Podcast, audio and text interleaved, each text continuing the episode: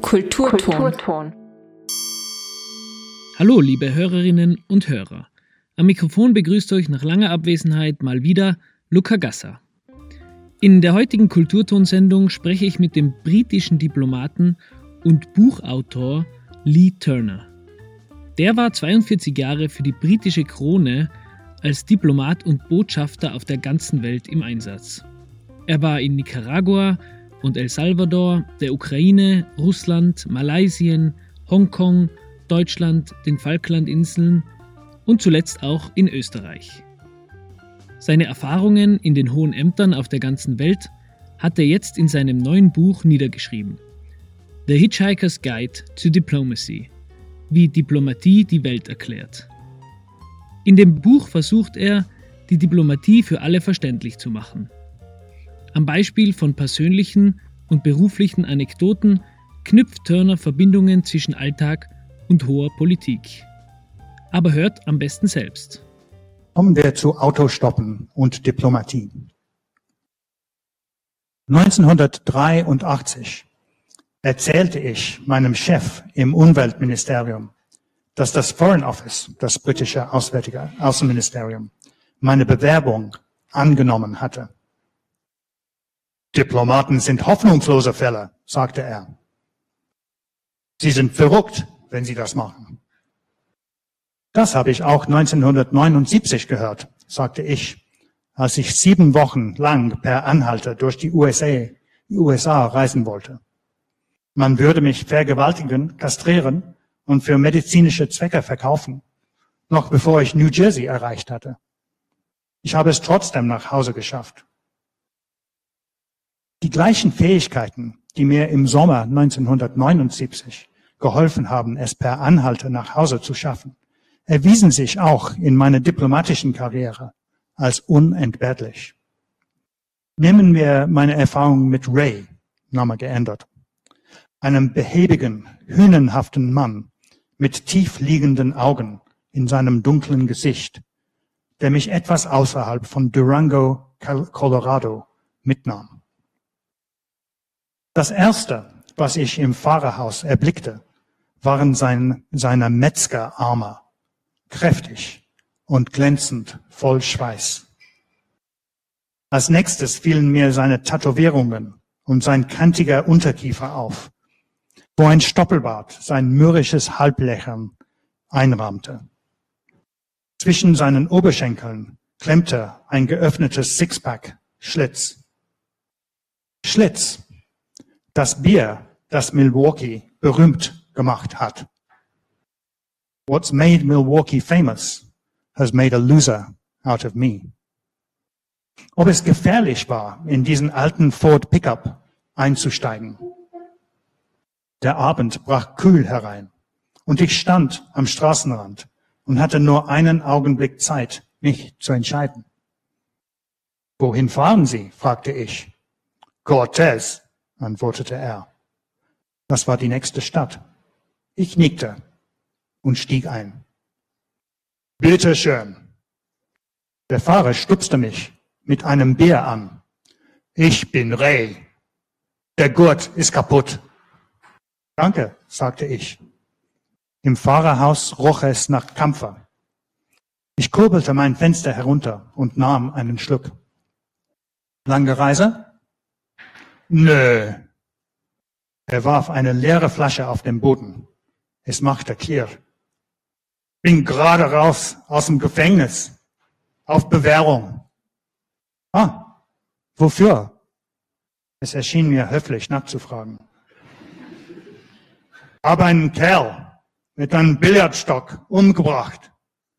Der Richter meint, es war nicht vorsätzlich. Das war es auch nicht. Es ist einfach passiert. Ich richtete, meinen Blick nach vorne und nahm einen weiteren Schluck von meinem Bier. So der Rest dieser Geschichte ist auf meinem Website äh, zu lesen. Sowohl beim Autostoppen als auch in der Diplomatie muss man mit Ungewissheit umgehen können. Bei beiden kommt es darauf an, Beziehungen zu knüpfen, sich um guten Willen zu bemühen und Menschen zu beeinflussen, auch die, in deren Fahrzeuge man einsteigt, wie Ray. Man muss Menschen einschätzen können, schnelle Entscheidungen treffen und dann entsprechend handeln. Beim Trampen steht man am Straßenrand, ohne zu wissen, ob jemals irgendwann anhalten wird oder wohin die Reise gehen wird. Diplomaten leben und arbeiten alle fünf Jahre an einem anderen Ort der Welt. Das bedeutet neue Kollegen, eine neue Kultur und vielleicht eine neue Sprache. Ein guter General, heißt es, ist ein schlechter Admiral. Das Meer ist unvorhersehbarer als das Festland. Wenn das Wetter umschlägt, muss ein Kapitän rasch und flexibel reagieren. Sind Diplomate gute Admirale oder kommen sie ins Schwimmen? Willkommen in der Welt der echten Diplomatie. Der eben gehörte Ausschnitt war aus Lee Turners The Hitchhiker's Guide to Diplomacy. Das Buch ist Mitte April im Wiener Czernin Verlag erschienen. Seitdem liest Turner in Österreich. Das akademische Netzwerk BritIn hat die Lesung in Innsbruck organisiert. BritIn fördert den akademischen Austausch und gemeinsame Forschung zwischen der Universität Innsbruck und Universitäten und Forschungseinrichtungen in Großbritannien. Am Tag nach der Lesung habe ich Lee Turner im Brit-In-Büro zum Gespräch getroffen.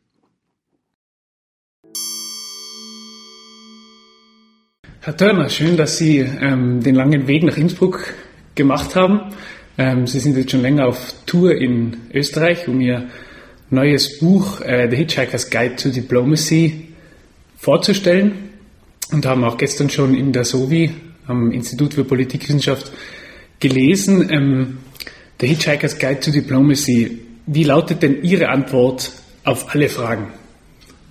Ich sage immer, es gibt im Buch ein Kapitel dazu. Und äh, es freut mich sehr, wieder in Innsbruck zu sein. Das ist eine meiner Lieblingsstätten in Österreich. Auf diesem Besuch war ich zuerst in Salzburg, dann Wien, dann Krems, jetzt Innsbruck. Und ich bin gestern angekommen in der Sonne mit Bergblick. Was könnte schöner sein?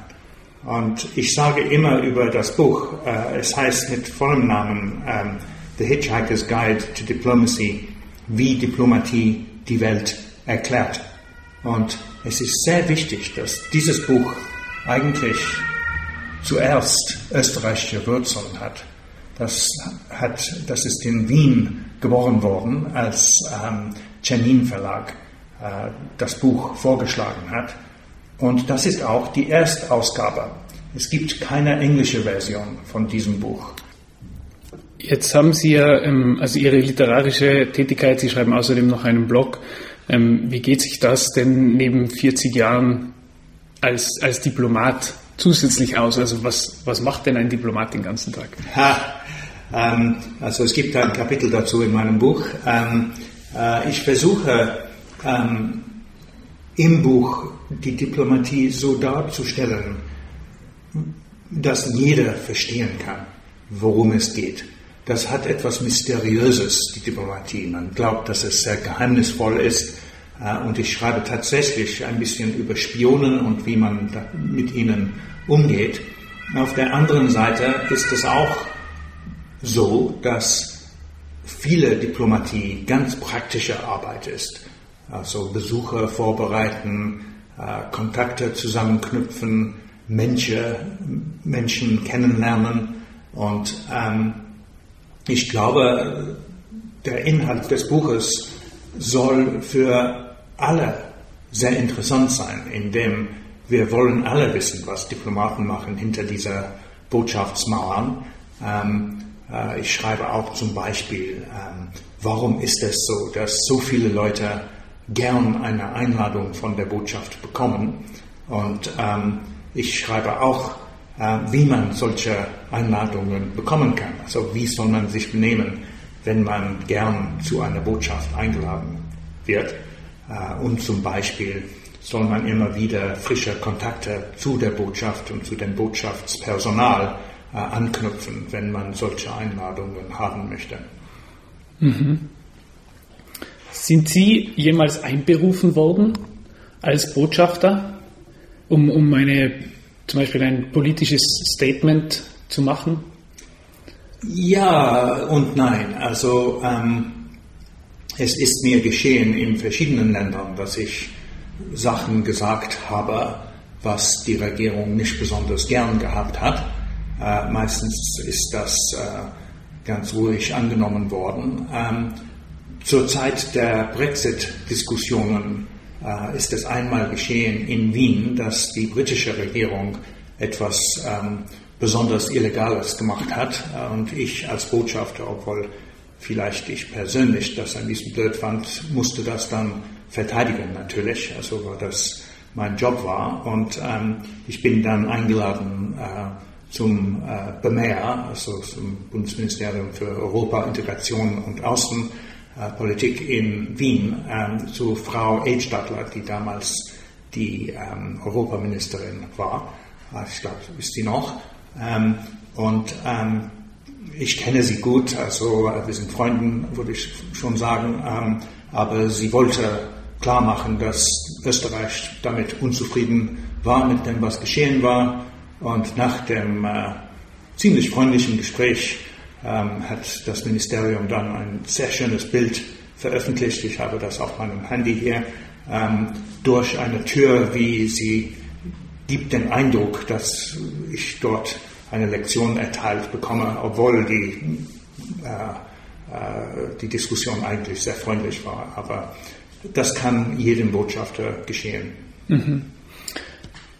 Das stelle ich mir schwierig vor, ähm, wenn es zu solchen Interessenskonflikten kommt, wie Sie sagen, dass Sie jetzt, äh, ich schätze, schätze Sie jetzt auch nicht als Fan des Brexit ein, ähm, wenn Sie jetzt da konstant die persönlichen Überzeugungen auch hintanstellen müssen und äh, quasi da das Land vertreten, das sie eben im Ausland auch repräsentieren. Mhm. Ähm, kommt es da oft zu solchen Situationen? Es kommt ab und zu zu solchen Situationen. Dazu gibt es sogar zwei Kapitel im Buch. Also das heißt, äh, wie können Sie das tun?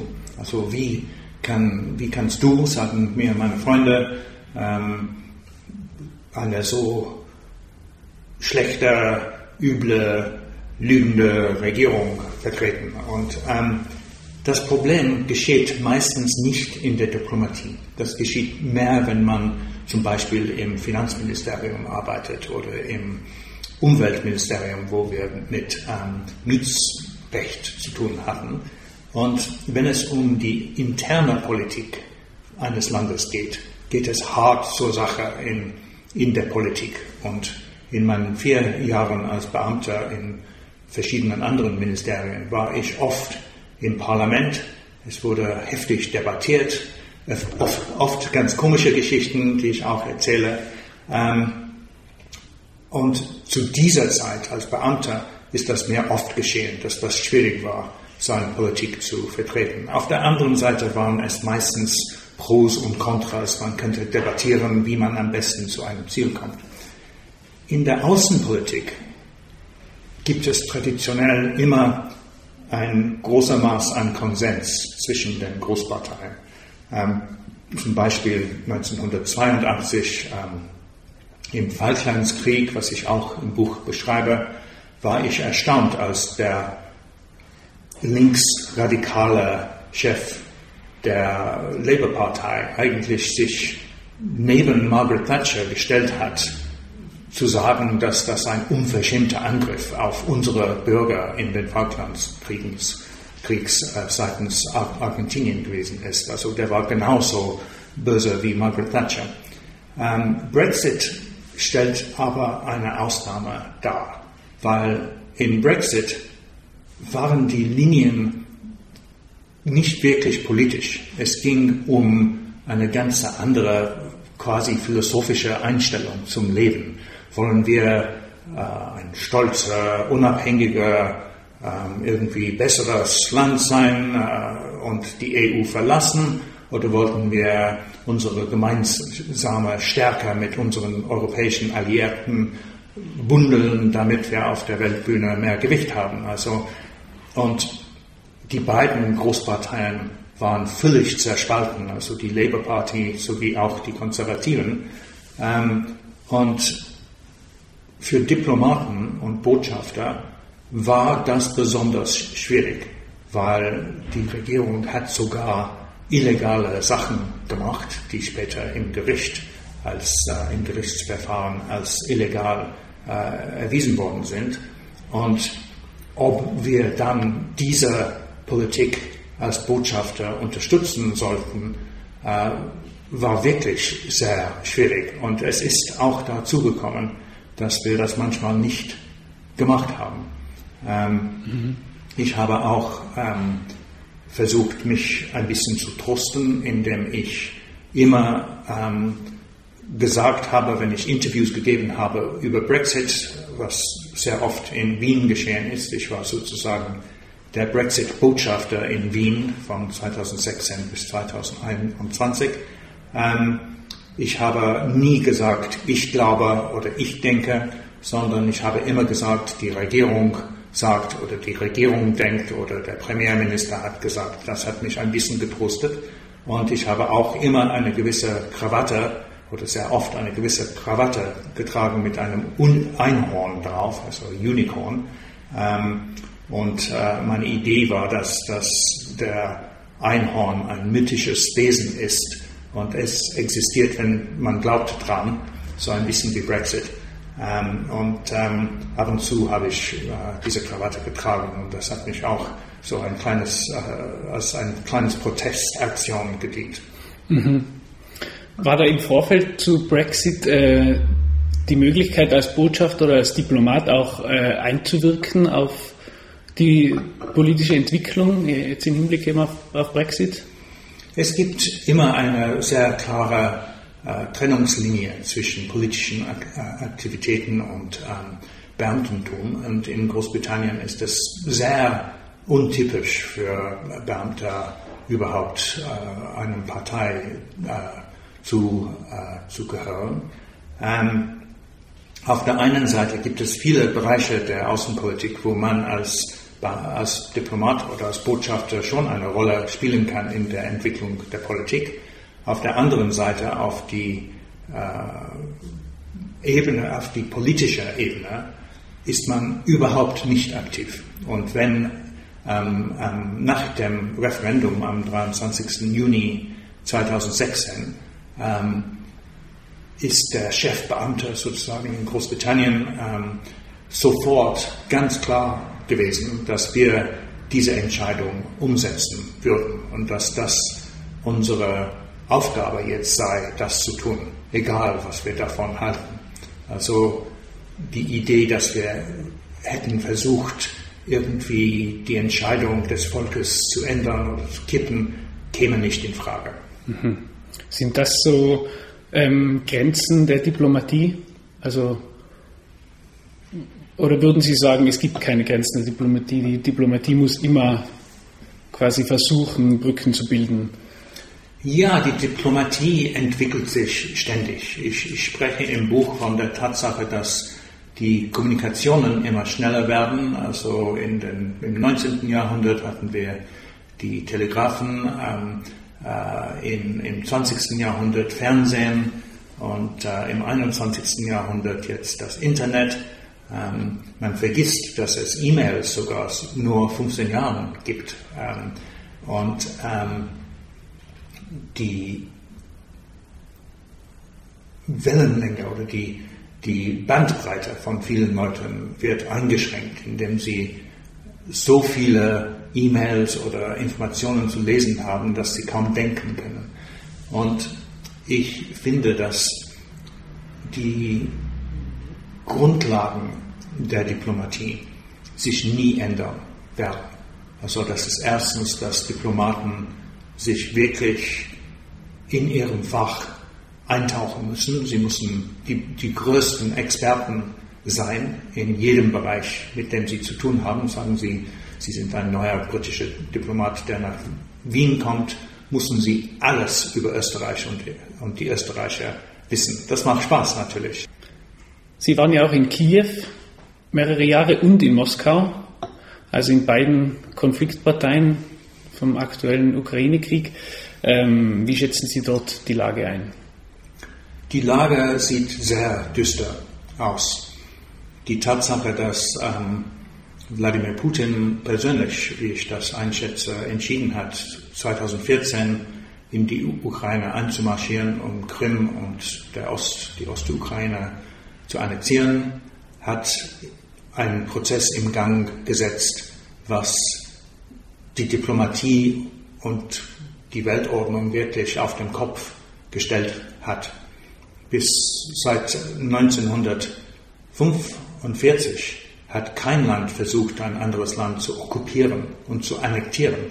Ähm, vielleicht auf der Welt, bestimmt nicht in Europa.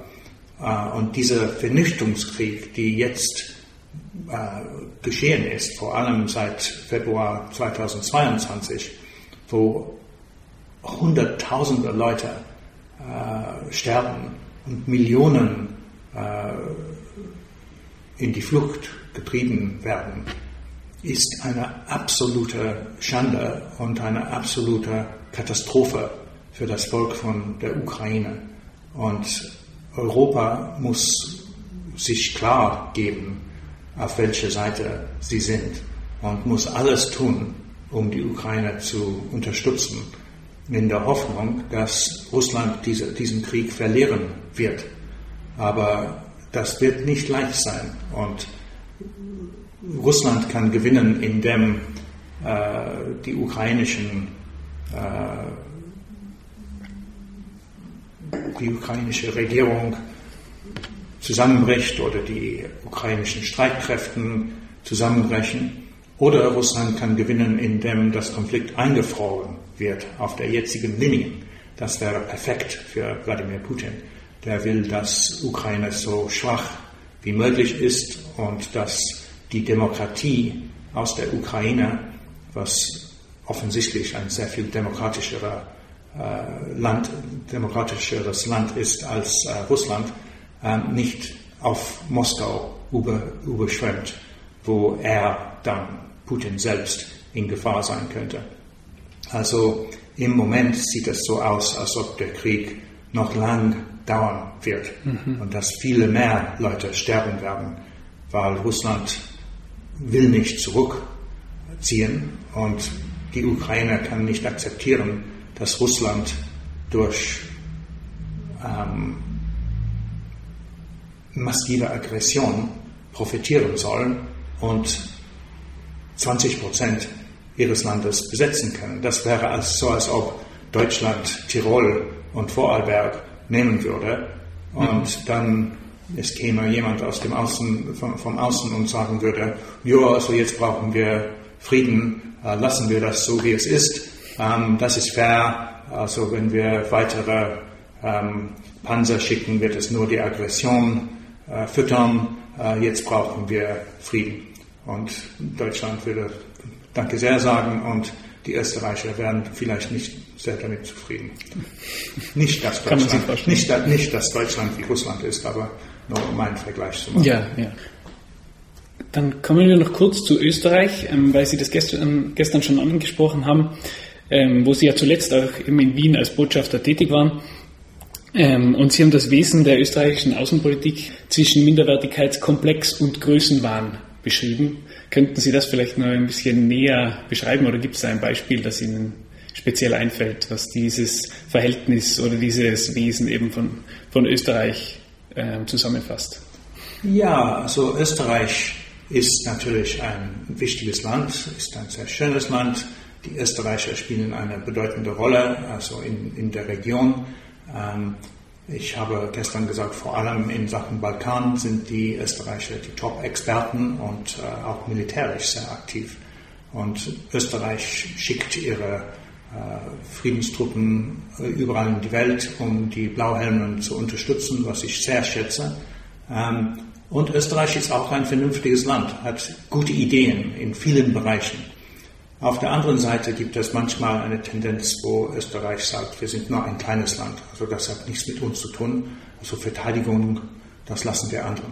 Also wozu brauchen wir ähm, äh, ein, Herr? Ähm, äh, Neutralität ist völlig in Ordnung ohne Herr. Ähm, also da, das bezweifle ich. Diese Idee, dass Österreich zu klein ist, um wirklich eine Politik haben zu müssen oder zu klein ist, um sich selbst ein bisschen zu verteidigen, finde ich ähm, fraglich. Auf der anderen Seite haben wir öfters gesehen, zum Beispiel ähm, wegen der, der Skripal-Affäre, also der Sergei Skripal, der von den Russen in, in Großbritannien in Salisbury 2018 vergiftet worden ist mit Novichok. Ähm, da habe ich äh, Diskussionen mit äh, der damaligen österreichischen Regierung geführt, in denen sie gesagt haben, also erstens äh, glauben wir nicht an Sanktionen. Sanktionen haben keine Wirkung. Wir sind nicht dafür. Es wäre schädlich für unsere Wirtschaft. Äh, es wird nichts bringen. Ähm, aber wir sind bereit, Brückenbauer zu sein. Also wir sind bereit, eine Rolle zu spielen so quasi zwischen Russland und Großbritannien. Das war ein Beispiel von diesem, dieser etwa großwarmen äh, mhm. Einstellung, dass Österreich irgendwie einen Weg zwischen ein Aggressor und ein Opfer finden kann, was irgendwie in der Mitte ist. Und mhm. das Argument oder die Einstellung, die man manchmal von manchen Österreichern hört, dass Neutralität irgendwie ein Werteneutralität bedeutet, ist natürlich ganz falsch.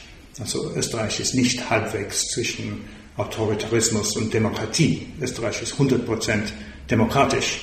Österreich ist nicht halbwegs zwischen äh, Absolutismus und Liberalismus. Österreich ist ein westlicher demokratischer Staat. Ähm, äh, Staat. Und ähm, mit diesem Herumspielen mit wir sind ganz anders. Wir haben einen dritten Weg gefunden, was ihr arme andere Länder nicht mhm. entdeckt haben. Das nenne ich manchmal großen Rang. Dann abschließend vielleicht noch ein kleiner Ausblick von Ihnen auf die Zukunft. Ähm, wünschen Sie sich, dass Diplomaten irgendwann obsolet sein werden?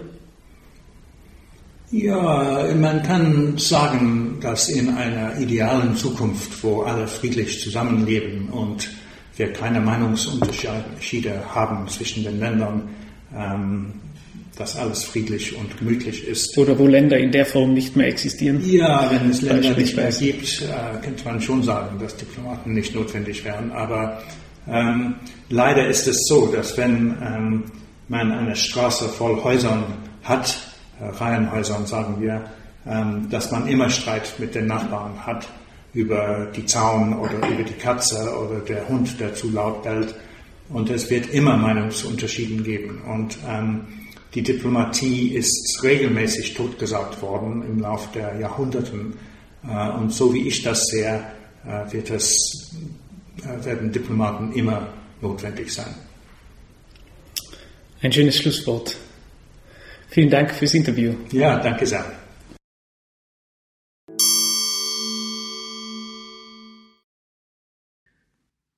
Das war der ehemalige britische Diplomat und Botschafter und heutige Buchautor Lee Turner.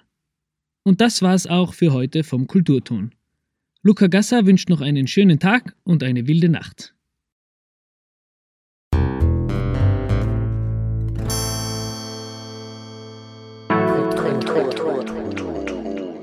Kulturton. Kulturton.